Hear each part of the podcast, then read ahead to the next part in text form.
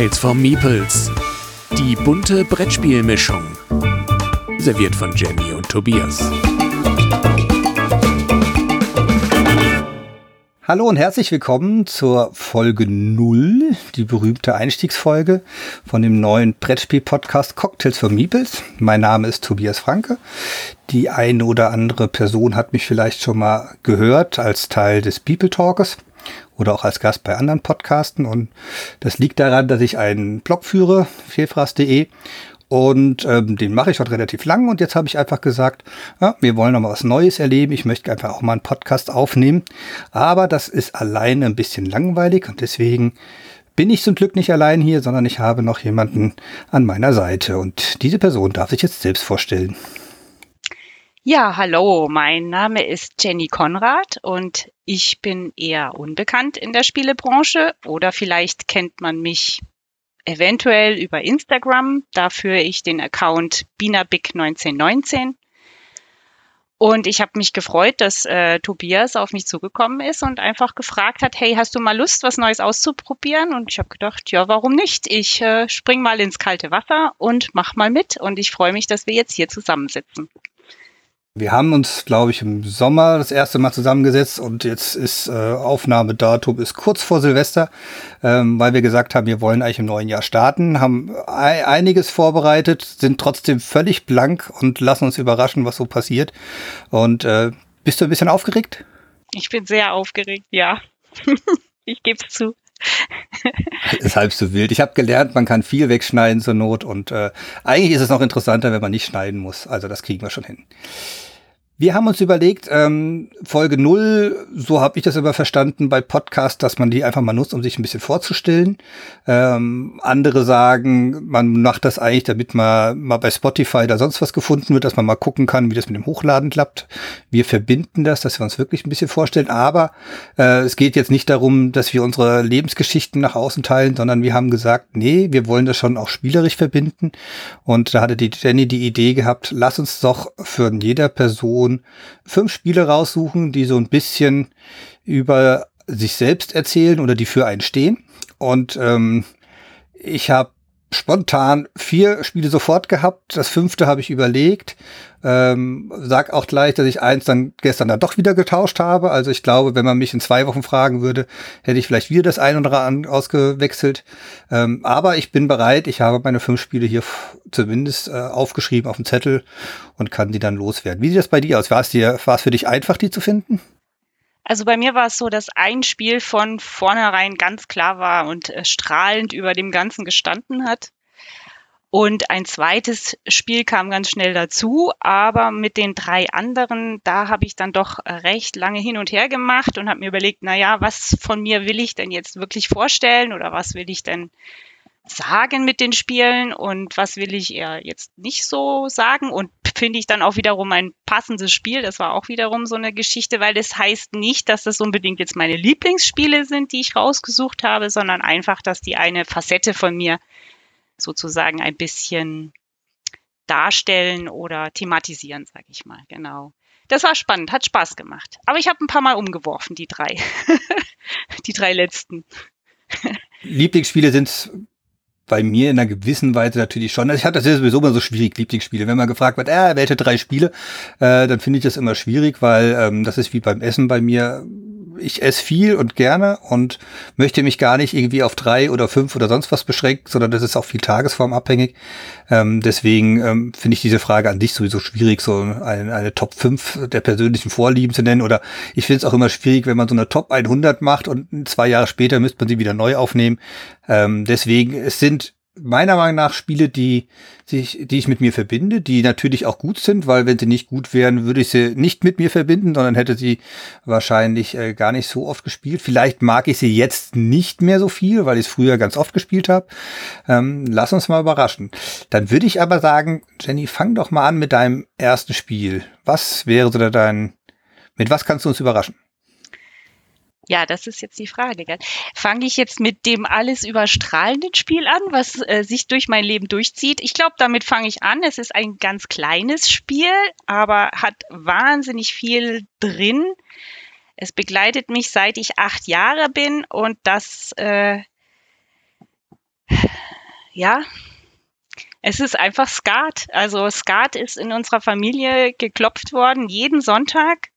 Meine Oma kam angefahren, es gab Mittagessen und dann wurde sich hingesetzt und Skat gespielt. Das habe ich zusammen mit meinem Bruder meiner Mutter, wie gesagt, meiner Großmutter.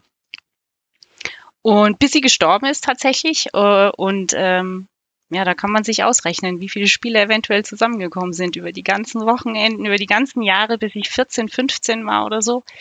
Und später im Studium ähm, habe ich auch nächtelang in Kiel mit zwei Kommilitonen gespielt. Das war dann auch noch ganz lustig. Ich habe äh, herausgefunden, dass man in Norddeutschland mehr Skat spielt als in Süddeutschland. In Süddeutschland war es nie mehr groß möglich, Skat zu spielen. Und äh, dann habe ich meinen Mann kennengelernt, der hat dann Geschafkopf, der konnte kein Skat. Und dann haben wir Kinder bekommen. Die haben jetzt äh, sozusagen das schwäbische Stichspiel mitgekriegt. Das ist das Binokeln. Und äh, wenn wir jetzt äh, im Wanderurlaub unterwegs sind, dann spielen wir Binokel. Ähm, aber Skat ist nach wie vor immer wieder mein Lieblingsspiel, wenn es um, um Stichspiele geht. Da kommt auch für mich nichts drüber. Und äh, ich habe es auch deswegen ausgesucht, weil im Skat sind ja die Buben Trumpf. Vier Buben und äh, das ist deswegen ja besonders, weil ich selber ja auch vier Buben habe. Deswegen hat das nochmal dieses kleine etwas. Da kann ich nicht so ganz mitbieten. Ich, ich muss ein bisschen schmunzeln. Also wir haben uns übrigens vorher nicht abgesprochen. Also wir, ich bin genauso, lass mich überraschen von deinen fünf Spielen wie du von meinen.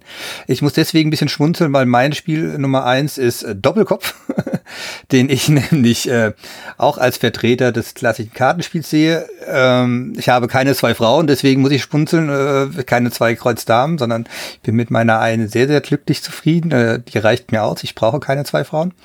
Ähm, mir geht's ähnlich. Also ich habe auch in der Jugend nicht Skat gespielt, sondern äh, bei uns war es geramscht, weil ich einfach das mit dem äh, Trumpfen nicht so hinbekommen habe. Und ähm, dann habe ich das aber bei Freunden beigebracht, dieses Ramschen. Dann haben wir sehr, sehr viel geramscht. Und äh, auch als Kind habe ich viel Mau Mau gespielt. Und ich finde einfach dieses ganz klassische Kartenspiel, also vom, vom Blatt her, dieses französische Blatt oder auch dann das, äh, das deutsche Blatt, aber ich finde die ich finde es so faszinierend, was man mit so einem Kartenblatt alles machen kann. Und äh, am liebsten spiele ich Doppelkopf, weil ich das so schön finde mit der Team-Variante, dass man eben nicht weiß am Anfang, mit wem spiele ich zusammen. Das ist ja ähnlich wie der Schafskopfen von deinem Mann. Meine Frau kommt auch, äh, ist auch in Bayern sozialisiert worden. Auch die hat, äh, ist eher die Schafskopferin, zumal sie das gerne auf dem Handy spielt. Ähm, ich bin eben derjenige mit Doppelkopf aufgewachsen bin und finde einfach dieses faszinierende, was man aus einem Blatt lesen muss, wen, wer spielt mit mir zusammen, spiele ich möglicherweise oder versucht jemand ein Solo. Also sind so, so viele Möglichkeiten und ähm, das ist für mich schon ja, eine Jugenderinnerung, dieses ganze, ganze Geschichte. Und ich habe mich sehr gefreut, als vor vier oder fünf Jahren wurde dann Doppelkopf von von einem Team ich, äh, neu aufgelegt. Ähm, Doublehead Kids hieß das. Die haben im Endeffekt es geschafft, diese Doppelkopfregeln durch eine Art und Weise das Platz so zu verändern, dass eben auch Kinder das sehr, sehr gut spielen konnten. Und das habe ich ähm, hier zu Hause dann eingeführt und es ist eingeschlagen wie eine Bombe. Auch das haben wir wirklich auf jedem Urlaub mit dabei, weil wir zu viert sind zu Hause ähm, und das sehr, sehr gerne und sehr, sehr, sehr gut spielen. Und das macht, äh, es ist schön zu sehen, wenn man sagt, so dieses traditionelle Spiel, wie man das eben gut weitergeben konnte. Und deswegen ist das bei mir auch ganz klar gesetzt gewesen. Doppelkopf war für mich äh, klarer Vertreter in, in meinem Bereich. Und ob es jetzt mein Lieblingsstichspiel ist, Boah, da gibt's schon viele andere. Ich finde auch Wizard macht total Spaß. Auch das habe ich viel gespielt. Und jetzt ganz aktuell mit Scout sind wir sehr, sehr glücklich, wobei das natürlich eine Art, eine besondere Art Stichspiel ist. Aber ich finde allein diesen, dieses Stichmechanismus also schon sehr reizvoll. Das ist ein schönes Wortspiel, wenn man an Reizen denkt, weil man einfach ähm, viel versuchen muss, aus den anderen zu lesen, was mache ich, was macht das Spiel mit mir, was macht das mit uns. Ich finde die Stichspiele schon immer sehr, sehr spannend und deswegen war auch klar, dass ich unbedingt eine Stichspiele mit dabei haben möchte. Ja, also ich gebe dir schon recht. Also wir haben auch sehr viel Wizard gespielt. Das ist kein, keine Frage. Also Wizard ist, in, als die Kinder kleine waren, auch rauf und runter gespielt. Ich weiß gar nicht, wie speckig die Karten sind. Aber nein, ich muss schon sagen, also bei mir ist das, äh, also bislang ist mir noch kein Stichspiel untergekommen, das mich so herausgefordert hat wie jetzt Skat. Und ich möchte auch nicht sagen, dass ich eine gute Skatspielerin bin oder eine. ich müsste jetzt auch wirklich viel spielen, um wieder so reinzukommen. Skat ist ja schon etwas, wo man sehr viel mitzählt und beachtet, was gespielt wurde, damit man auch eine Chance hat. Oder auch, äh, es gibt dann auch so eine gewisse Sprache unter den Spielern. Man weiß so genau, ah, wenn der jetzt diese Karte rauslegt, dann weiß ich ungefähr, wohin der Hase hoppelt, so ungefähr. Das müsste ich alles so ein bisschen wieder drauf bekommen, aber das hat mich immer sehr, das hat mir immer sehr viel Spaß gemacht, ja. Was wäre ja. denn ein zweites Spiel? Ja, mein zweites Spiel, das ist jetzt ein neueres Spiel und ähm, hat mit Vögeln zu tun. Ein kleines Spiel von äh, Lookout und ähm, es heißt Piepmatz. Kennst du Piepmatz? Ja. Hast du auch schon ich, gespielt? Äh, ein, zwei Mal nur habe ich eine dunkle Erinnerung. Ich weiß nur, ich glaube, Clemens Franz hat die Illustrationen gemacht und äh, das war genau. schon, schon was sehr, also fand ich mal wieder spannend, wie, wie er seinen Stil dann doch wieder ein bisschen angepasst hat, weil es wurde ihm ja immer mal gerne unterstellt, er könnte immer nur einen Stil zeichnen, so Agricola-Stil. Und äh, Pietmatz war für mich immer so ein Positivbeispiel. Nein, er kann das auch anders. Äh, deswegen also das. Das muss ich schon auch sagen. Also diese, diese, diese Illustrationen von Piepmatz sind wirklich zauberhaft. Also die sind sehr verspielt, also auch sehr detailgetreu und ähm, gefallen mir eigentlich auch sehr gut. Und dieses Spiel finde ich so unglaublich thematisch, ähm, weil man spielt ja, äh, man spielt Vögel an eine Futterstation an, aus, an eine Vogelfutterstation, wo Körner von oben immer weiter runterfallen. Und äh, diese Vögel versuchen, diese Körner zu ähm, ergattern, die dann hinterher Punkte ergeben. Und man versucht auch äh, gleichzeitig äh, Vogelpaare in seine Auslage zu spielen, die auch Punkte ergeben. Und ähm, ich fand das, das ist äh, ziemlich zeitgleich mit äh, Flügelschlag rausgekommen, aber ich fand dieses Piepmat sehr viel thematischer und ich bin ja ein Vogelliebhaber und ich bin ein Eierliebhaber und äh, das ist halt auch, auch ein Spiel, was unbedingt jetzt hier mit rein musste, um auch ein bisschen eine Facette von mir zu zeigen, gerade dieses Vogelthema und äh, Eierthema. Ne. Seit Jahren fütter ich auch Vögel im Garten, also auch Sommers und ich habe alles da, vom Stieglitz bis zum Zaunkönig. Ähm, das macht schon sehr viel Spaß, ja.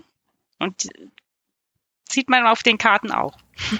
Möchtest du das Thema Eier bei diesem Spiel nochmal detaillierter oder kommt, kommt das noch? Kommt nochmal bei einem anderen Spiel Gut, ein bisschen mehr. Ja. Wer waren denn die Autoren? Weißt du das? Die Autoren sind, ähm, ja, das war interessant. Es ist äh, Ben Pinchbeck und Matt Riddle. Und zwar sind das die Autoren von Three Sisters und Fleet. Ja, also das wusste ich, bis ich das aufgesucht, aufgeguckt habe, selber gar nicht, aber als ich das dann gelesen habe, habe ich gesagt, hey, die Namen kenne ich irgendwo her. Ja. Und das sind die bekannteren Spiele, die ja jetzt aktuell ähm, in der Szene sozusagen gespielt werden. Genau. Als Roll and Rides. Gut, soll ich da mal weitermachen? Mach mal weiter, genau. Ähm, mein Spiel behaupte ich mal, kennen fast alle, weil das ein Klassiker ist. Ähm, mit diesem Spiel bin ich tiefer ins Brettspiel hineingebracht worden. Und es ist nicht die Siedler von Katan, sondern es ist Carcassonne von Klaus-Jürgen Frede. Ähm, das war ja, das war für mich so ein bisschen dieses, äh, haben wir in der Jugendgruppe mal gespielt und äh, das war, war einfach gesetzt, das haben wir dann einfach jedes Mal gespielt, wenn das kam. Und das war für mich so der Punkt, so zu sehen, ähm, ich hatte vorher wenig Kontakt mit Brettspielen, natürlich als Kind immer mal wieder, mal ich glaube ein oder zwei Spiele des Jahres so. Also ich glaube, äh, auf Achse war das, was ich mir mal als Kind gewünscht hatte, weil ich da irgendwie so so auf das Thema Trucks abgefahren bin im wahrsten Sinne des Wortes. Und dann gab es ein Spiel dazu und das kam dann auch mal, habe ich mir auch mal gewünscht, haben wir sogar tatsächlich einmal gespielt in der Familie und dann nie wieder. Und ähm, also ich komme nicht aus einem Spielerhaushalt.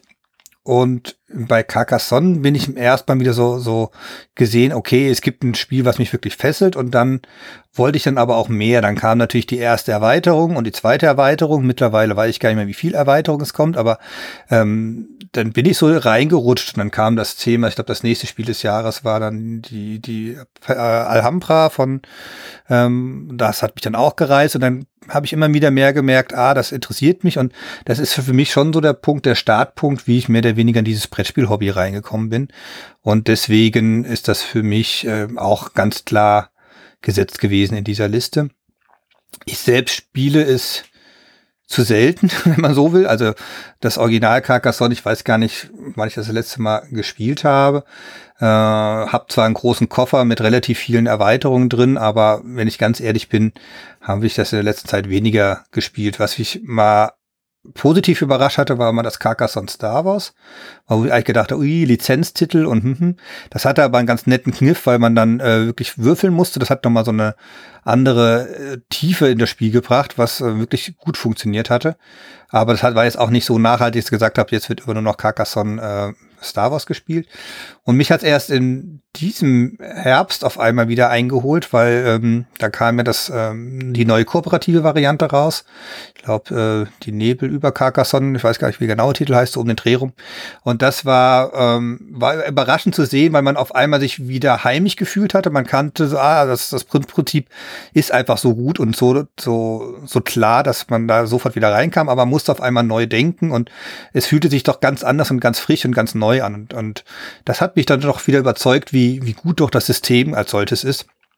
Und deswegen bezeichne ich mich weiterhin als Carcassonne-Fan, auch wenn ich, wie gesagt, jahrelang vielleicht gar nicht mehr gespielt habe. Ja, sehr schön. Carcassonne habe ich ähm, zwar gespielt, aber erst sehr viel später. Dadurch, dass unsere Kinder so um die 2000er, 2002, 2005, 2006 geboren wurden. Äh, Carcassonne fällt genau in die Zeit, wo man keine Zeit hatte zum Spielen. Und ähm, wir sind als Familie in das Spiele-Hobby reingeraten 2009. Und wenn ich 2009 sage, dann kannst du sicher erraten, welches Spiel dann in unserer Familie eingeschlagen hat. Ja, das war Dominion. Das kann man zwar nicht zu sechst spielen, aber die zwei Kleinen war eh zu klein. Die saßen so auf unserem Schoß. Und wir haben Dominion, ich weiß nicht wie oft, wir haben das wirklich gespielt. So häufig mit den Kindern. Allerdings sehr lange nicht, wie man das heute spielen würde, Deckbilder, dass man sein Deck verbessert und verschlankt und möglichst an die Siegpunkte kommt, sondern wir haben das zelebriert, dieses Königreich aufbauen. Also es war immer ganz spannend, welche, wir hatten auch ziemlich schnell die Erweiterungsboxen und dann haben wir immer geguckt, ah, oh, was nehmen wir jetzt mit ins Spiel? Und das hat den Kindern immer Spaß gemacht, ah, das und das und das und der Dieb und die Hexe und keine Ahnung was und Und dann haben wir lange einfach nur gespielt, indem wir gebaut haben. Also äh, Riesendecks, ohne jetzt so sehr darauf zu achten, äh, was hinten bei rauskommt. Als sie dann ein bisschen älter geworden sind, ähm, dann wurde es natürlich sehr viel, äh, sage mal, strategischer, das Spiel, bis es dann letztendlich irgendwann mal so richtig geklopft wurde. Tak, tak, tak, tak, tak. Und ähm, irgendwann haben wir es dann auch nicht mehr gespielt. Also wir haben fast alle Erweiterungen der alten Edition, ich glaube, das sind diese alten Ausgaben, ähm, Blütezeit und äh, Seefahrer und ähm, wie sie alle heißen. Wir haben selbst die Alchemisten, von denen man ja sagt, äh, das ist die etwas schwächere Erweiterung, aber wir haben alles gespielt, ja. Aber ich muss sagen, ich würde sogar heute immer noch gerne spielen, wenn es jemand fordern würde von den äh, Kindern was keiner tut. Hm. Weil ich dieses Prinzip dieses absolut verschlankten Deckbuildings total toll finde, nach wie vor. Also das hat mir an Dominion immer schon gefallen. Und ich muss auch sagen, bei den moderneren Spielen, wenn so viel drumherum ist, da tue ich mich manchmal schwer, das dann zu mögen, einfach weil ich, weil wir Dominion so wirklich richtig viel und häufig gespielt haben. Ja. Das ist äh, das dritte Spiel gewesen auf dem Weg. Habe ich mir Was fast uns gedacht. begleitet, genau. mich begleitet, ja, genau. Ja, Dominion habe ich jetzt lustigerweise wieder viel Zeit investiert, weil ich mich die ganzen großen Boxen äh, mal verschlanken muss. Ich habe ja das große Problem, wie fast alle, dass ich äh, beschränkten Platz habe und mir dann auf die Idee kam, aus den äh, vier Boxen, die ich habe, doch vielleicht alle so zu basteln, dass ich nur noch einen Platz für eine Box brauche und diesen frei gewordenen Platz dann anders nutzen kann, so dass ich hier jetzt wieder äh, gerade ganz viel Bastelarbeit gemacht habe, um äh, irgendwelche Karteikarten, wo dann die Namen draufstehen und so weiter. Das liegt daran, Dominion ähm, finde ich auch klasse. War schon, also war 2008, 2009, wobei ich glaube ich kennengelernt habe als Vier-Personen-Spiel und dann war es dann doch die erste Partie ein bisschen tröge, weil wenn dann die nächste, ich glaube Kapelle ist es, oder das nächste Dorf, nee, das Dorf war es ja immer, ein Dorf gespielt und dann noch ein Dorf gespielt und noch ein Dorf gespielt. Ähm, das hatte mich beim ersten Partie gar nicht so gefangen. Ähm, hab's dann zum Glück aber relativ zeitnah dann mal als Zwei-Personen- und Drei-Personen-Spiel gespielt und dann war ich auf einmal auch voll drin. Hab dann, glaube ich, die ersten drei oder vier Erweiterungen, also die Intrige, glaube ich, war die erste. Dann kam Blütezeit, zweite und Seaside. Das sind die, die ich habe. Und dann war dann aber auch der Punkt, wo wir gesagt haben, das ist ein guter Grundstock und ähm, mit dem können wir, können wir gut leben und von dem zehren wir immer noch. Es liegt daran, dass meine Tochter das total gerne spielt. Also meine Tochter, die ist jetzt elf Jahre alt und für die ist das eines der absoluten Lieblingsspiele. Ähm, und immer wenn es heißt, äh, was sollen wir spielen oder was sollen wir in Urlaub mit, dann hier ist immer Dominion, Dominion, Dominion. Äh, ist auch gar nicht so falsch, weil man da ja einfach eine wahnsinnige Varianz hat. Also äh, deswegen jetzt auch so gebastelt, dass ich jetzt alle vier, vier Erweiterungen oder alle vier Spiele in dem Sinne in eine Box reinmachen kann, weil die kann man jetzt wirklich gut in Urlaub mitnehmen und dann äh, braucht man sich keine Gedanken mehr machen, was man eigentlich spielen kann, weil die Varianz ist so groß und so gegeben, da kann man auch immer Dominion spielen. Ähm, als Deckbilder selbst gefällt mir dann tatsächlich äh, das Trains ein Ticken besser. Das ist im Endeffekt, wenn man ehrlich ist, Dominion, äh, nur noch mit dem Spielplan hinten drauf, ähm, dass man eben noch Gleise bauen muss und Bahnhöfe bauen muss. Das fand ich diesen nächsten Schritt, den das Spiel noch macht, eigentlich sehr angenehm, wobei die Karten selbst teilweise eins zu eins Kopien sind, was äh, bei Dominion der Abenteurer war, war ich glaub, bei Trains, ich weiß gar nicht mehr, wie es hieß, der Gleisdurchlauf oder irgendwie sowas. Also man hat schon einige Karten eins zu eins wiedererkannt aus Dominion, aber mir hat einfach dieses ähm, auf dem Plan noch was zusätzlich machen tatsächlich noch einen Ticken besser gefallen. Deswegen ähm, bin ich eher so der Mensch, der lieber Trains spielt.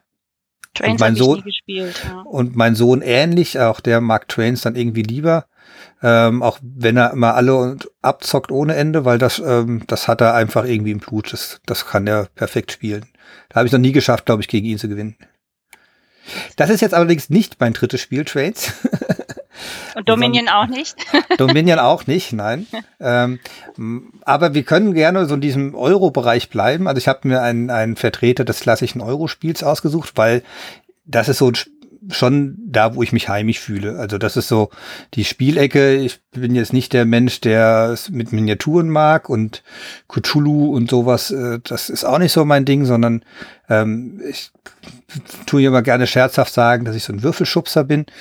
Ähm, ich mag das klassische Euro-Spiel und ähm, habe da eine große Bandbreite gehabt, weil ich gesagt habe, ein Vertreter ähm, davon muss ich nehmen.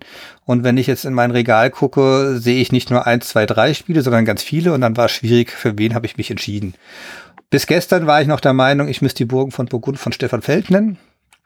Ähm, einfach weil das auch durch Online-Partien das Spiel ist, das ich am meisten gespielt habe und was ich auch wahnsinnig elegant finde und mag ich total gerne. Ähm, wir haben aber gestern äh, tatsächlich mal wieder das gute alte Orleans auf den Tisch gebracht von Rainer Stockhausen und ähm, das hat mich gestern so überzeugt, das war die erste Partie meiner Tochter, die das zum ersten Mal gespielt und dann habe ich mir auch mal noch die Zeit genommen, mir nochmal die Karten genauer anzugucken, beziehungsweise die, die Bauwerke, die Orte anzugucken. Und äh, ich mag Orléans deswegen noch einen Ticken lieber als die Burgen von Burgund, weil es eine sehr, sehr überzeugte Themeneinbindung hat.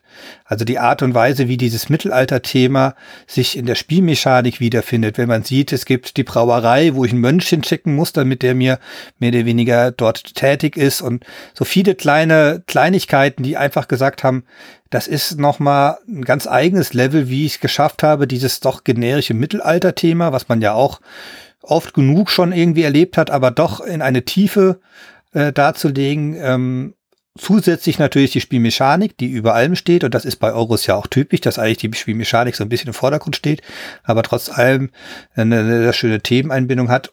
Zusätzlich noch meiner Meinung nach auch geniale Illustration von Clemens Franz, der es schafft, diesen Mittelalterstil auch in das Spiel zu übertragen, so dass ich gesagt habe, wenn ich mir von allen Euro-Spielen eins aussuchen müsste als typischen Vertreter und auch eines meiner Lieblingsspiele, ähm, ist es Orleans von Rainer Stockhausen bei DLP Games erschienen und das ist deswegen mein Spiel Nummer drei. Kennst du der Orleans? Jetzt hast mich erwischt. du, ich habe das schon seit, ach, ich weiß nicht wie viele Jahren im Schrank. Ich habe es noch nie gespielt, tatsächlich. Es war dieses Jahr zweimal fast knapp dran, gespielt zu werden und dann wird das ja immer überrannt von irgendwelchen Neuheiten, die ja auch äh, dann immer in der Auslage oder in der Auswahl liegen. Ja, leider. Aber das muss auf jeden Fall. Ich gucke gerade wieder drauf, deswegen. Aber dieses, was du gerade gesagt hast, Euro, ich äh, gebe zu, ich bin auch in der Euro-Welt eher beheimatet als jetzt im Dungeon-Crawler-Bereich. Und ich habe auch zum Beispiel nie Magic gespielt. Ich habe durchaus ein paar Rollenspielerfahrungen gemacht. Aber Euro ist das, wo ich mich auch sehr wohl fühle. Und deswegen ist jetzt mein viertes Spiel auch ein Euro.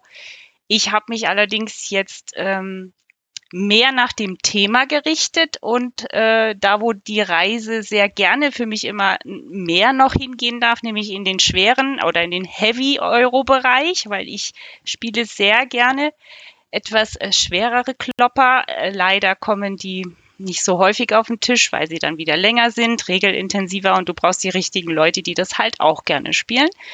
Und äh, der Vertreter für den thematischen Euro, Heavy Euro, wie man so schön sagt, äh, ist ja Vital Lacerda. Und deswegen habe ich jetzt den Galeristen, The Gallerist, rausgesucht als äh, mein viertes Spiel, weil dieses Thema Kunst mich auch mein Leben lang schon begleitet. Ähm, ich bin ja selber, also meine Mutter ist Künstlerin gewesen. Ich selber bin Eierkünstlerin. Das klingt immer so lustig, aber ich äh, verdiene mein bisschen Geld durch Eierkunst. Ich äh, verziere Eier. Wer mir auf Instagram folgt, hat die ab und zu schon mal gesehen oder hat sie sehen dürfen. Und äh, leider ist das in den letzten drei Corona-Jahren ähm, sehr schwierig für mich geworden. Ich hoffe, dass im kommenden Jahr es wieder funktionieren wird mit den Ausstellungen und auch mit dem Verkaufen. Und The Gallerist ist ein Spiel, das äh, dieses ähm, Kunstthema, finde ich, so wunderschön aufgreift. Ich bin auch mit viel moderner Kunst aufgewachsen. Zu Hause bei mir gab es moderne Kunst. Ich bin selber hier im Kunstverein, also gehe auch wöchentlich in den Kunstverein zu ähm, Fortbildungen und ähm, Genau, also die Art und Weise, wie es illustriert ist von Ian O'Toole, äh, gefällt mir sehr gut und äh, wie dieses Thema in äh, diesem Spiel implementiert ist, gefällt mir auch sehr gut. Und ich finde auch für einen äh, schweren Euro dieses Spiel unglaublich elegant, weil du hast nicht äh, so wahnsinnig viele Sachen, die du machen kannst. Hier ein bisschen und dort ein bisschen und dort. Nein, es ist einfach, du setzt einen Pöppel da rein und machst die Aktion und es gibt ein paar Folgesachen, die daraus sich ergeben, aber im Grunde genommen ist es ein sehr schlankes, schweres Spiel. Ja? Und ähm, ich habe ähm, richtig Lust, es jetzt auch endlich mal wieder auf den Tisch zu bringen. Es ist ein bisschen länger her, seit ich es gespielt habe, leider. Ja. Aber das wäre jetzt mein Spiel Nummer vier.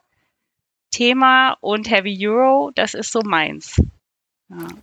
Da hast du mich jetzt auch erwischt, weil auch ich habe, hm, kann nicht von mir behaupten, jedes Spiel gespielt zu haben. Und The Gallerist zum Beispiel habe ich auch nicht gespielt. Ich habe es damals nur, äh, war, wie gesagt, besonders illustriert, das ist mir auch aufgefallen. Ich habe mir schon, ähm, oder mir wurde gesagt, so muss man sagen, oder eine Beschreibung, dass es schon sehr, sehr durchdacht auch diese ganzen äh, Farbebenen sind, also dass alles irgendwie miteinander einspielt. Ähm, das hat mich schon immer mal gereizt, aber ich habe es eigentlich noch nie geschafft, es zu spielen und ähm, ja, würde mich ja schon mal reizen, also das äh, zu tun.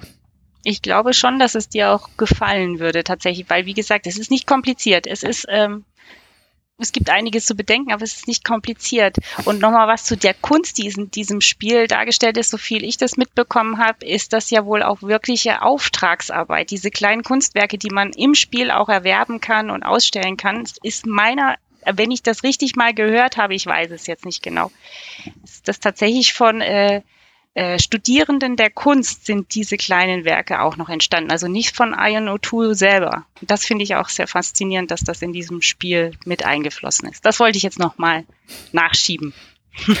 Genau, also das ist ein, ein dunkler Fleck oder beziehungsweise ein, ein Spiel, was auf meiner langen, langen Liste steht, die noch zu spielen sind. Äh, lassen wir uns mal überraschen. Mein Spiel Nummer vier, behaupte ich, wie wirst du dich kennen? Oh. Ähm, ist, ist etwas spezieller. Äh, Hintergrund ist, ähm, ich wollte unbedingt irgendwas, ein Spiel finden, was mit Handball zu tun hat, weil ähm, ich ja, mich als Handballer bezeichne. Ich habe als Jugendlicher sehr, sehr intensiv gespielt. Äh, bin mittlerweile so weit, äh, dass ich trotzdem durch meine Kinder wiederum jeden Tag, äh, jedes Wochenende in der Halle bin. Wahrscheinlich nicht nur in einer Halle, sondern in mehreren Hallen. Äh, bin mittlerweile auch als Schiedsrichter aktiv. Äh, und deswegen Handball ist äh, so quasi mein zweites Haupthobby nach dem Brettspielen. Ähm, das Blöde ist, es gibt keine guten Handballspiele. äh, es gibt ähm, das Konter, das nennt man, das fand ich schon, ist der Titel schon etwas unpraktisch, weil man eigentlich im Handball nicht Konter sagt, sondern es ist ein Tempo-Gegenstoß. Das hat mir also schon gar nicht gefallen, dass der Titel nicht gerade sehr handballerisch war und das Spiel selbst ja, war, ist zwar von jemandem entwickelt worden, der auch Handball spielt, aber es wurde meiner Meinung nach nicht so gut umgesetzt, wie es das Spiel könnte. Das ist auch ähm, ein Grund, warum es, was wahrscheinlich auch fast äh, nicht ungewöhnlich ist, jeder, der sich mit Brettspielen irgendwie auseinandersetzt, äh, hat auch so den Wunsch, vielleicht selbst ein Brettspiel zu entwickeln. Ich habe irgendwann auch mal angefangen, ein Handballspiel mir auszudenken. Es ist natürlich nie dazu gekommen, dass es jemals mal fertig war oder sonst was. Ich habe nur ein paar Zeichnungen gemacht und ein paar Ideen, aber das auch nicht weiterentwickelt. Und ähm, bin immer noch auf der Suche nach einem guten Handballspiel und äh, gibt es das nicht. Aber, jetzt kommt der Twist, es gibt ein Spiel, das nennt sich Diabolic. Das ist ein Zwei-Personen-Spiel, ein abstraktes Zwei-Personen-Spiel was so ein ganz, ganz klein bisschen in diese Richtung geht. Ich muss meine Figuren verschieben und muss einen Ball äh, mehr oder weniger spielen dorthin. Und eigentlich ist es ein bisschen mehr wie American Football, sage ich jetzt mal. Wenn mich der Ball auf der hintersten Linie gefangen wird, dann habe ich mehr oder weniger diese Partie gewonnen. Ich war davon so, oder ich mag das Spiel sehr, sehr gerne. Ich habe das zufällig mal auf, äh, was war denn das? Nicht Boardgame Arena, auch nicht Yukata, sondern die dritte, wie hieß das? Sport Ageux, sowas, genau. Da habe ich das zufälligerweise mal geklickt, weil ich mich verklickt habe. Eigentlich wollte ich ein anderes Spiel, sondern bin dann auf Diabolik draufgekommen. Und dann lief diese Partie, und dann muss ich mich natürlich damit auseinandersetzen, weil man will ja nicht einfach aussteigen. Und da habe ich das Spiel kennengelernt und das ähm, habe ich dann aber meinem Sohnemann mal zum Geburtstag geschenkt, indem ich das selbst nachgebaut habe und dann halt mit klassischen Handballfeld und eigene Spielfiguren, um dann mehr oder weniger das zu simulieren, dass man dieses Spiel als, als Handball-Edition habe ich das rausgebracht. Äh, Zwei-Personen-Spiel abstrakte ist auch in dem Sinne ganz gut, weil ich das auch als, ähm, ja, diese klassischen Spiele, so Mühle und Dame, habe ich als Kind mit meiner Oma sehr, sehr viel gespielt. Deswegen eine gewisse Liebe habe ich dazu auch. Mein Lieblingsspiel in dem Bereich ist eigentlich eher Camisado von, ähm, das gefällt mir noch einen Ticken besser als reines Zwei-Personen-Spiel, abstraktes Zwei-Personen-Spiel. Aber ich habe jetzt eben Diabolik von Philippe Lefrançois und ähm, du schüttelst mit dem Kopf, wir sehen uns ein bisschen. Ich glaube, ich habe dich, äh, hab dich, hab's richtig vorausgesagt, dass du es noch nicht gehört hast. Habe ich noch nicht gehört, nein. Gibt es auch, glaube ich, gar nicht mehr. Also ich glaube, es ist äh, das Originalspiel ist wie gesagt eine sehr, sehr schöne Holzversion, wo man so eine Kugel auf ein Holz draufsetzt und ähm, es ist sehr, sehr edel auch, also gefällt mir gut. Also klassisch, man könnte sagen, so ein klassisches zwei Personen wie, Gerhard-Spiele, Holzspiel.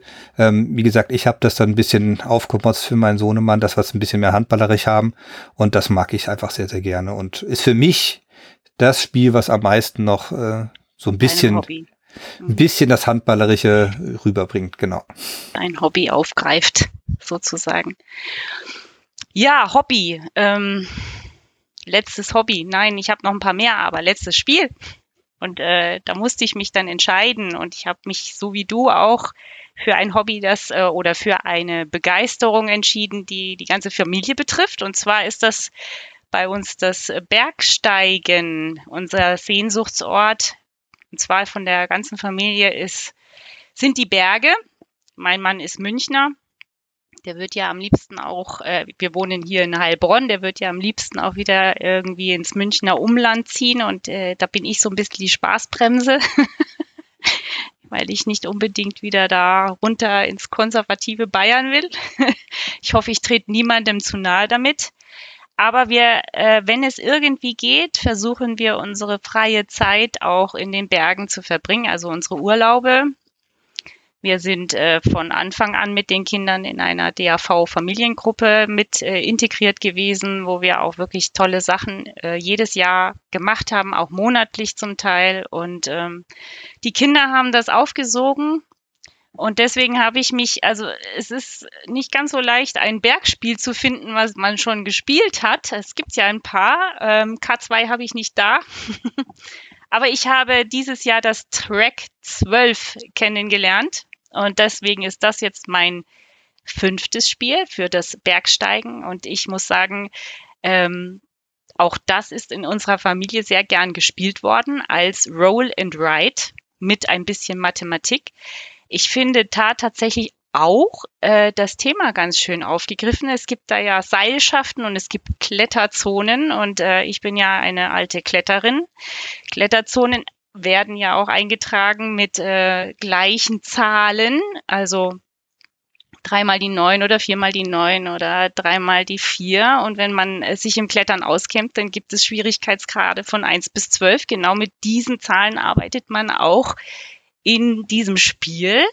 Und klettern tut man dann im Schwierigkeitsbereich von drei bis zwölf in diesem Spiel. Das hat mir sehr gut gefallen, genauso wie die Seilschaften, dass die halt aufsteigend oder absteigend sein können, wie im den Bergen auch. Wir gehen auf Klettersteige und wir sind Klettern, auch alpin Klettern gewesen. Wir sind auf Seilschaften angewiesen, auf Sicherungen und das hat uns in diesem Spiel sehr gut gefallen. Ich war im Sommer mit ein paar Mädchen aus dem DAV äh, auch in den Bergen allein, nur Mädelsurlaub und habe dieses Spiel vorgestellt. Das ist eingeschlagen wie eine Bombe. Jeder hat es sich angeschafft. Als Bergfexen muss man das zu Hause haben, würde ich sagen, genau. Ähm, Mir ist gar also nicht wenn so man Roll and Ride mag, genau. ja, und ich finde, das ist wirklich ein schönes Roll and Ride Spiel. Also uns hat es sehr gut gefallen. Mir ist gar nicht bewusst, wie thematisch das ist. Also ich habe es auch hier mir hat das äh, aus mechanischer Sicht sehr viel Spaß gemacht, weil diese Art und Weise, wie ich Würfel kombinieren muss und ähm, was man so gewohnt ist, dass die sieben gar nicht so einfach zu bekommen ist, wie vielleicht bei anderen Spielen, wenn man mit zwei Würfeln macht, weil einfach die Würfel eben nicht gleich sind, sondern der eine ist von, von 0 bis 5, der andere von 1 bis 6 und ähm, diese zu kombinieren, dass mal eine 7 kommt, geht eben nur über die Summe, aber ich darf im Spiel selbst nur viermal eine Summe bilden und manchmal habe ich eben andere Werte. Das fand ich ganz spannend, weil man so ein bisschen anders denken musste, als man es eigentlich gewohnt ist. Also klassisches Bergsteigerspiel mit Würfeln Würfeln wäre für mich ja Can't Stop gewesen und das ist ja ähm, auch so dieses ähm, mit Würfeln mhm. hochgehen und da fand ich das Track schon aus mechanischer Sicht sehr, sehr spannend und wie gesagt, diese, äh, dieser Hintergrund, also ich fand das Spiel als Mensch, der sich nicht so gut in den Bergen auskennt, äh, trotzdem hat man gespürt, mit wie viel Liebe zum Detail dieses Spiel entwickelt wurde. Also wenn man dieses Spiel aufmacht und sieht die Illustrationen, man sieht so ein bisschen den Text dazu, man sieht die Umschläge, die man öffnet, was dann noch passiert. Also das war mir schon sehr bewusst, dass da viel Liebe ins Detail reingesprungen ist, aber mir war nicht bewusst, wie, wie thematisch das ist. Doch, Bergsteigen. Also kann ich auch nochmal unterstreichen, auch ich meine auch, wie man dann nachher das Seil einsetzt oder auch den Schnaps oder, oder das Zelt, das ist wirklich, finde ich, sehr thematisch gelungen und auch nochmal was zu den Zahlen, weil du ja sagst, es ist sehr schwer, die oberen Zahlen in diesem Spiel zu generieren. Ja, es ist auch sehr schwer, im Schwierigkeitsgrad 10 zu klettern zum Beispiel. Ja, das muss man ja auch, also das machen ja sowieso nur die Weltbesten. Ähm, das aber noch da, als Nachtrag. Also genau, aber dann kann ich dir wirklich empfehlen, du musst unbedingt mal K2 spielen. Ähm, das Habe mag ich ja schon. Ja, ja, Ah ja, ich habe K2 okay. gespielt. Das hat mir auch wirklich thematisch sehr gut gefallen. Vor allem auch da die Implementierung von dem Wetter. Das fand ich dort sehr faszinierend. Aber das ist ja ähm, extremes Bergsteigen. Also da kletterst du ja wirklich mit Eispickel und äh, kämpfst gegen die Elemente. Aber Track 12 empfinde ich noch als Genuss. Ich habe mal als Kind bei Freunden, die hatten so ein ganz, ganz tolles, ja, so ein riesen Plastikberg sogar, aber der war so ungefähr einen Meter, Meter, ja, Meter hoch. Das ist immer schwierig, weil als Kind hat man so Schwierigkeiten, Größen. Längen zu schätzen oder Größen Mhm. abzuschätzen. Aber das war so ein Geschicklichkeitsspiel, wo man so vier Bergsteiger, die waren mit einem Seil verbunden, man musste sie mit so einer Angel mehr oder weniger immer von einer Kletterstufe zur nächsten und die musste sie vier zum Gipfel führen, ohne dass sie halt runtergefallen war, eher so ein Geschicklichkeitsspiel. Mhm. Und das war von, von drei Seiten, konnte man, da muss halt parallel, hat man da gespielt. Das hatte ich als Kind total faszinierend. Habe ich leider nie wieder gesehen. Also ich habe das nur noch so dunkel im Kopf in Erinnerung.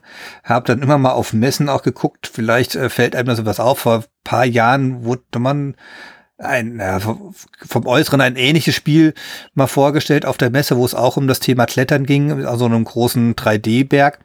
Aber dieses, dieses Spiel, was ich da als Kind mal erlebt habe, wenn ich das irgendwo mal sehe, das wäre Ja, schon war, ein das kleiner. was, war das was Selbstgemachtes vielleicht? Nee, die, da gab es auch eine Schachtel dazu und Aha, hatte auch einen okay. Namen, aber frag mich, frag mich nicht mehr, wie das ist. Ich hab das natürlich, es ist jetzt auch nicht so, dass ich sage, uh, das ist mein, mein heiliger Gral, dem ich hinterherlaufe und habe schon alles nachrecherchiert, das nicht, sondern nur wo du es gerade gesagt hast, fehlt mir ein, ja, das, das war auch mal ein Spiel und wenn ich das mir über den Weg läuft, dann, dann würde ich das, glaube ich, mal zuschnappen, aber es ist jetzt nicht so, dass ich jetzt motiviert bin, äh, das auf Teufel komm raus äh, wiederzufinden. Aber das fand ich als Kind sehr, sehr faszinierend, ja. Ja, das glaube ich, wenn da so ein Berg vor dir steht. Ja, es war halt, und dieses Geschickliche, dann ist aber einer um, aber gefallen und hat natürlich durch, weil sie alle am einem Seil waren, sind alle wieder runtergepurzelt Oh und je. mussten sie, oder manchmal haben sie sich halt noch verhangen an den Sicherungen. Das war schon, fand ich, fand ich ähm, als Kind überragend gut umgesetzt, auch wenn ich keine Ahnung vom Bergsteigen habe und Also auch keine, keine Erfahrung gemacht habe. Da- Das ist tatsächlich auch der Punkt, der in den Bergen mir nach wie vor manchmal äh, den Angstschweiß auf die Stirn treibt, weil die Kinder sind inzwischen so gut. Und ich hoffe immer, dass nichts passiert. Aber da muss man einfach ein bisschen Urvertrauen haben, dass das funktioniert, dass sie ihr Handwerk können. Wenn du jetzt sagst, dass die alle runterpurzeln. ja, nein, das. Gut, ja, dann komme ich zu meinem letzten Spiel. Äh, ja, auch meiner Meinung nach sehr thematisch, äh, auch wenn das nicht mit meinem Hobby oder mit meinen persönlichen äh, Erfahrungen zu tun hat. Nämlich es ist das äh, gute, behaupte ich, gute, gute alte Diplomacy von Alan B. Kalhammer.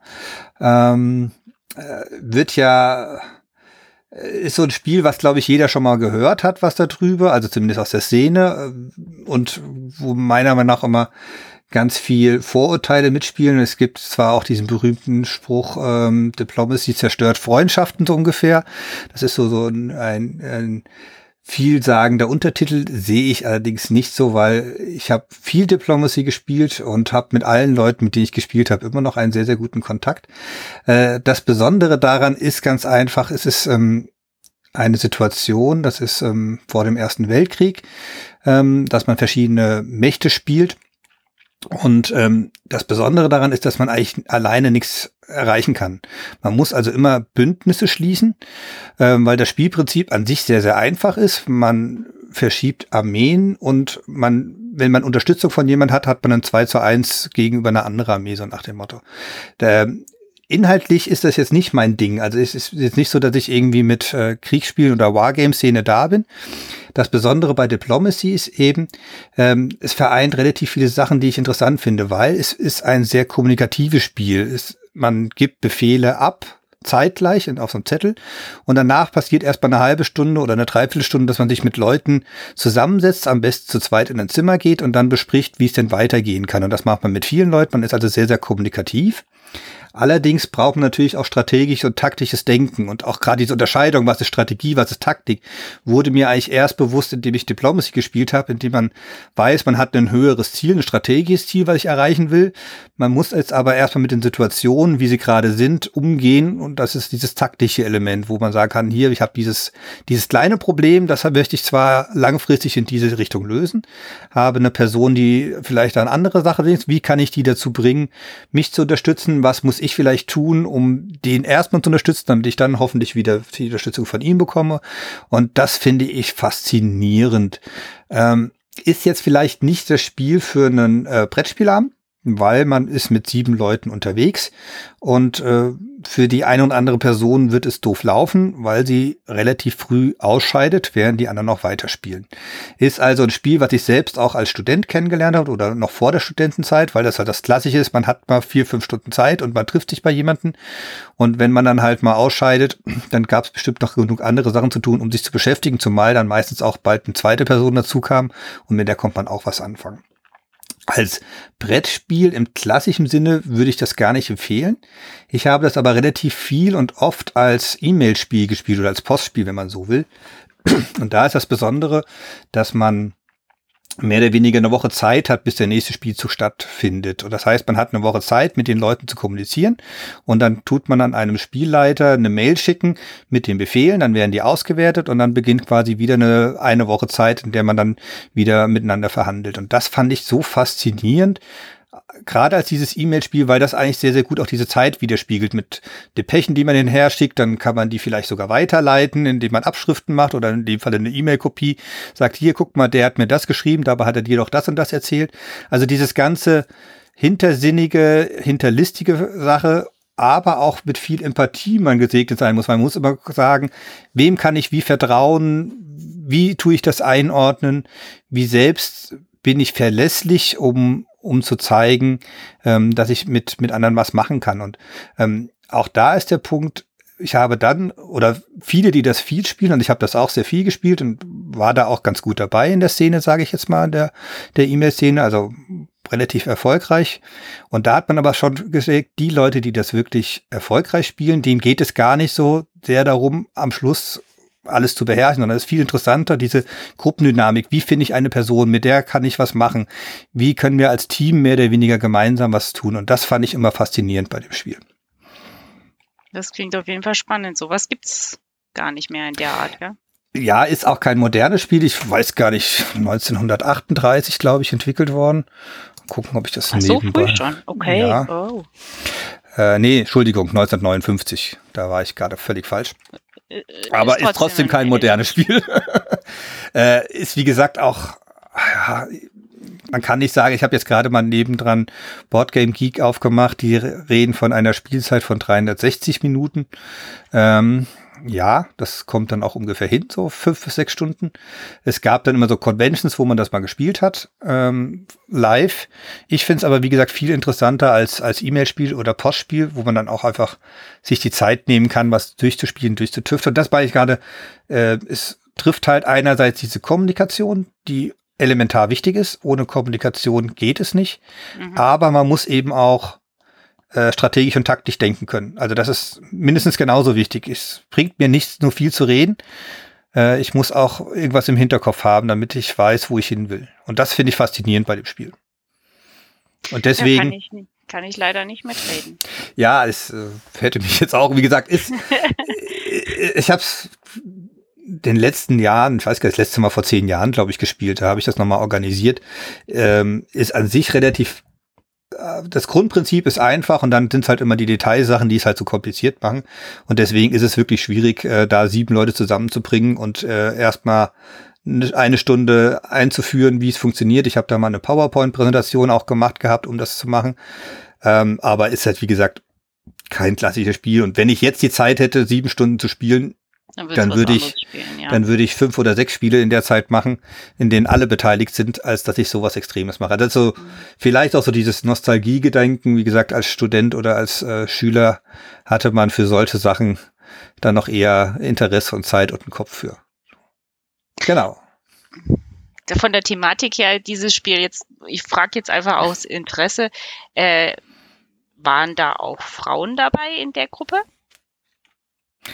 Ja, aber also, selten, muss man ganz ja, klar okay, sagen. Ja. ja, also das ist wieder die große Frage, ähm, ob das, also woran das liegt, aber es ist schon eine sehr männlich geprägte Szene, auch bei diesen E-Mail-Spielen, mhm. ähm, muss man schon sagen, ja. Weil reizen tät mich das ja schon auch, aber ich meine, ich bin ja auch beim Skat findet man auch tatsächlich wenig Frauen, die Skat spielen. Aber es hat mich jetzt bei Diplomacy, man hört immer nur, wenn jemand darüber redet, tatsächlich Männer darüber reden. Und ich frage mich halt, ob irgendwelche Mädchen oder Frauen damals halt auch mal mitgespielt haben. Also es gab, ich war wie gesagt auf so auf um, ähm, einer Plattform unterwegs, die Ludomaniac heißt. Und ähm, da gibt es, gab es immer mal das Thema, dass mehr oder weniger so Partien gespielt wurden, die dann dokumentiert waren. Äh, Showcase nannte sich das Ganze. Das habe ich dann auch mal organisiert, weil das ist mehr oder weniger das dann ähm, was man im Schluss nachlesen kann, was haben die Leute sich gedacht, warum haben sie das gemacht und so weiter und so fort. Finde ich mal sehr, sehr interessant, auch immer, wenn man mal dieses Spiel kennenlernen will, mal so, so eine Partie nochmal nachzulesen, so ungefähr. Das ist sehr, sehr spannend. Und da gab's einer dieser Showcases wurde mal gemacht, in dem nur sieben Frauen das gemacht haben. Oh, okay. Ähm, das gab's also schon auch, dass das Frauen gemacht haben. Aber, und das sage ich ganz bewusst, ich glaube, es waren von, von 100 Spieler und Spielerinnen waren 10 wahrscheinlich weiblich. Also okay. es war schon definitiv die Minderheit. Und auch wenn man neue Partien gemacht hat, war es eher ungewöhnlich, dass da eine Frau dabei war. Okay. Warum auch immer. Äh, Thema. Thema wahrscheinlich. Das Thema ist auch ein Punkt, das mich auch durchaus abgeschreckt hat. Also wie gesagt, ich sagte gerade, ich kann mit so Wargames wenig anfangen. Also ich habe hier, glaube ich, also Diplomacy habe ich in zwei Ausgaben hier, weil man das für so einen Spieleabend auch gut ist, weil man mehrere Bretter hat. Und dann habe ich hier noch, äh, ich glaube, Memoir habe ich hier noch und das war's dann auch schon. Mit allem anderen komme ich, komme ich inhaltlich nicht so zurecht, dass mir das wirklich äh, Spaß machen täte. Ähm, und bei Diplomacy ist es zum Glück auch nicht der Zweite Weltkrieg, weil er dann halt doch nochmal einen Ticken weiter weg ist. Mhm. Und es ist im Endeffekt ja dieses Thema Bündnispolitik, was halt da noch deutlich mehr im Vordergrund steht, äh, als dass man jetzt irgendwie, und es gibt jetzt auch nicht 10.000 verschiedene Einheiten, die verschiedene Feuerkraften haben und sonst was, das ist alles gar nicht der Fall, sondern das ist mathematisch runtergebrochen. Wie gesagt, zwei plus eins, zwei zusammentun, einen verschieben und das war's so ungefähr. Und dann hat man Produktionszentren und dann habe ich halt neue, die ich nachrüsten kann und das war's. Also das ist aus militärischer Sicht, um es mal so zu sagen, banal, aber darum geht's bei dem Spiel auch gar nicht, sondern es geht wirklich mehr um diese Psychologie dahinter, wie ich mhm. Leute überzeugen kann. Ja, okay. Finde ich faszinierend. Ähm, Müsste ich auch mal wieder spielen, weil ich glaube, meine letzten Partien sind dann auch schon wieder einige Jahre her, weil die Zeit, die man hat, dann doch begrenzt ist. Und ähm, bei mir ist sie halt hauptsächlich in meinem Blog, fließt die und eben im Handball. Und dann hatte ich wenig Zeit, um jetzt noch Diplomacy parallel zu spielen. Aber ich fand das immer spannend, als ich das gespielt habe, weil es auch sogar so so dieses Thema, ähm, ja, man hat eine Woche Zeit und man vorm Einschlafen immer fünf bis zehn Minuten nachdenken, wo will man hin und hm, das war ich immer eine ganz, ganz schöne Sache, um, um mal wieder drüber nachzudenken. Das fand ich eigentlich sehr angenehm, diesen Rhythmus, den man da hatte. Entschleunigtes Spielen. Genau.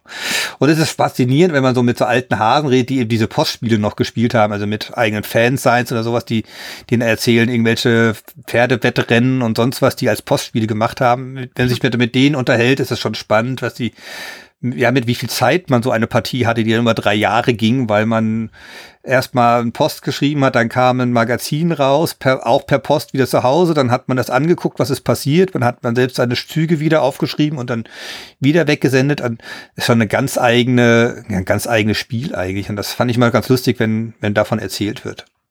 Ich selbst habe das aber auch nie gemacht. So alt bin ich dann doch noch nicht. Nee, also ich habe das auch zu, zum ersten Mal in Podcasts gehört, dass es sowas mal gab, ja. Habe ich auch nie gespielt. Muss man heutzutage ja auch gar nicht. Die Technik ist ja doch weiter. Ähm ja, aber ähm, vielleicht wäre es ja faszinierend, sowas tatsächlich irgendwo wieder mal als Spiel äh, zu entwickeln. Also genau mal was anderes auszuprobieren, außer das schnelle Spielen. ja, das stimmt auch wieder, genau könnte man, könnte man ja drüber nachdenken, ob's das, ob das möglich wäre. Ja, sehr spannend, weil sie die Spielelandschaft so werden. Es gibt ja schon einige Sachen, die, oder wohin da geht der Dread oder wohin geht, geht die Reise bei manchen Spielen. Vielleicht halt auch wieder zu sowas, ja. Bin ja. mal gespannt. Kann ja sein. Gut. Ich glaube, also ich bin am Ende. Ich habe keine weiteren Spiele mehr, um mich Genau. zu charakterisieren jetzt. Wir haben ja gesagt fünf Spiele. Genau, wir könnten das natürlich noch unendlich weiterführen, aber wir wollen uns ja beschränken. Ähm, was jetzt, und außerdem, das soll ja keine einmalige Sache sein, sondern wir wollen ja durchaus regelmäßig senden. Äh, wie regelmäßig, das wissen wir selbst noch nicht. Wir lassen uns selbst überraschen. Es, einmal im Monat haben wir uns grob vorgenommen. Genau. Äh, Ob es soweit kommen wird oder wie es kommen wird, lassen wir uns überraschen. Das könnt ihr da draußen euch auch überraschen lassen. Ähm, prinzipiell ist es sowieso so, dass wir sagen, wir probieren einfach mal aus. Also wir haben natürlich grobe Gedanken, was wir machen wollen. Das werden wir beim nächsten Mal ein bisschen, bisschen mal vorstellen. Äh, für die Folge null sollte es ja eigentlich eher gehen, dass man uns mal kennenlernt. Und äh, ja, wir sind sehr, sehr gespannt, wohin die Reise sich entwickeln wird. Ja, wir hoffen, dass ihr ein bisschen Spaß hattet, uns zuzuhören, wie wir so ein bisschen über uns und äh, ein paar bekannte oder unbekannte Spiele ge geredet haben. Ja, was wir jetzt noch nicht machen können, wir können sagen, ah, ihr findet uns da und da und so und so. Ähm, weil, wie gesagt, das ist auch die berühmte Folge null und wir lassen selbst erstmal auf uns zukommen. Ähm, Jenny, dich erreicht man eigentlich am besten über Instagram. Den Ja. Accountnamen hast du ja schon mal gesagt, kannst du aber gleich gerne nochmal tun. At Binabik 1919. Binabik Genau. mit B-I-N-A-B-I-K. Und äh, die Fantasy-Leser unter euch werden diesen Namen vielleicht erkennen. Jetzt Ja. muss, Moment mal, das, das kann ich so nicht stehen lassen. Das, ich lese zwar auch durchaus mal Fantasy, aber ich bin jetzt nicht äh, mit dem Kader verbunden. Jetzt musst du es aber trotzdem mal kurz erklären, was ist Ja, also ich bin halt nicht der klassische Herr der Ringe oder Harry Potter äh, Leser, sondern ich habe in meiner äh, in meinen Zwanzigern ganz viel ähm, Fantasy von Ted Williams und Robin Hobb gelesen und Ted Williams, da gibt's eine Triologie, da kommt ein Charakter drin vor und der heißt Binabik, abgekürzt Binabik, weil sein äh, ausgesprochener Name ist sehr viel komplizierter. Und das Lustige ist, es gibt durchaus Leute, die mich auf Instagram draufhin anschreiben, ob ich ein Ted Williams Fan bin und dann sage ich ja. genau. Ich habe keine Zeit mehr, diese Bücher zu lesen. Die sind immer so dick und umfangreich und gehen über mehrere ja, Zyklen. Er bringt ja nach wie vor noch Sachen raus, auch Robin Hobb, äh, das ist unglaublich, aber ähm, ich habe diese Bücher wirklich verschlungen. Und daher Ja, kommt so- der Name. Mhm. So erschreckt mich ja immer ab, wenn ich weiß, es gibt schon 20 Bände und muss bei Band 1 anfangen und dann, ach nee, dann reicht mir eine klassische Fantasy-Trilogie, damit bin ich dann zufrieden und äh, brauche ich keine 20 Bände anfangen. genau.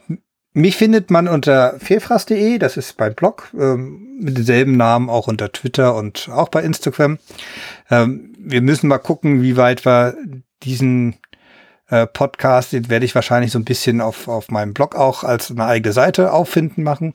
Also da mal die Augen offen halten. Da müsste auch die Möglichkeit dann zu geben, zu kommunizieren, also zu kommentieren.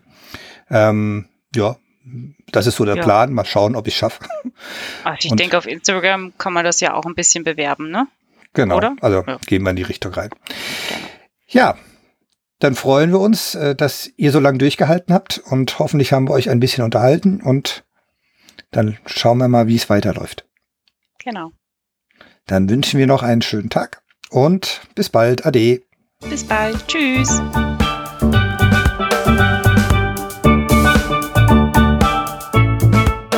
Das war Folge 0 von Cocktails for Meeples, dem Brettspiel-Podcast von Jenny Konrad und Tobias Franke. Aufgenommen wurde der Podcast schon am 29. Dezember 2022 und die Nachbearbeitung hat ein wenig gedauert. Wir danken allen helfenden Beteiligten und insbesondere Florian Obenland für die Erstellung des tollen Logos. Die Musik wurde von Kevin MacLeod komponiert, dessen umfangreiche Sammlung unter www.incompetech.com zu finden ist. Herzlichen Dank für dieses reichhaltige Angebot. Besucht uns gerne unter www.cocktailsformeeples.de, wobei man zwischen den Wörtern immer noch ein Minus einzufügen hat. Ah, mal abwarten, auf welche Feinheiten man auch bei den Accountnamen bei Master und Instagram achten muss. Da sind wir gerade dabei, da wäre es einzurichten. Bei Instagram findet man Jenny unter binabik1919 und mich unter Vielfraß. Äh, So wenig abwechslungsreich war ich auch beim Namen zu meinem Blog, den man unter www.vielfraß.de aufrufen kann. Wer gerne per E-Mail Kontakt mit uns aufnehmen will, macht das am einfachsten über die Mailadresse podcast at cocktailsformeeples.de oder fuckt uns über die anderen Kanäle an.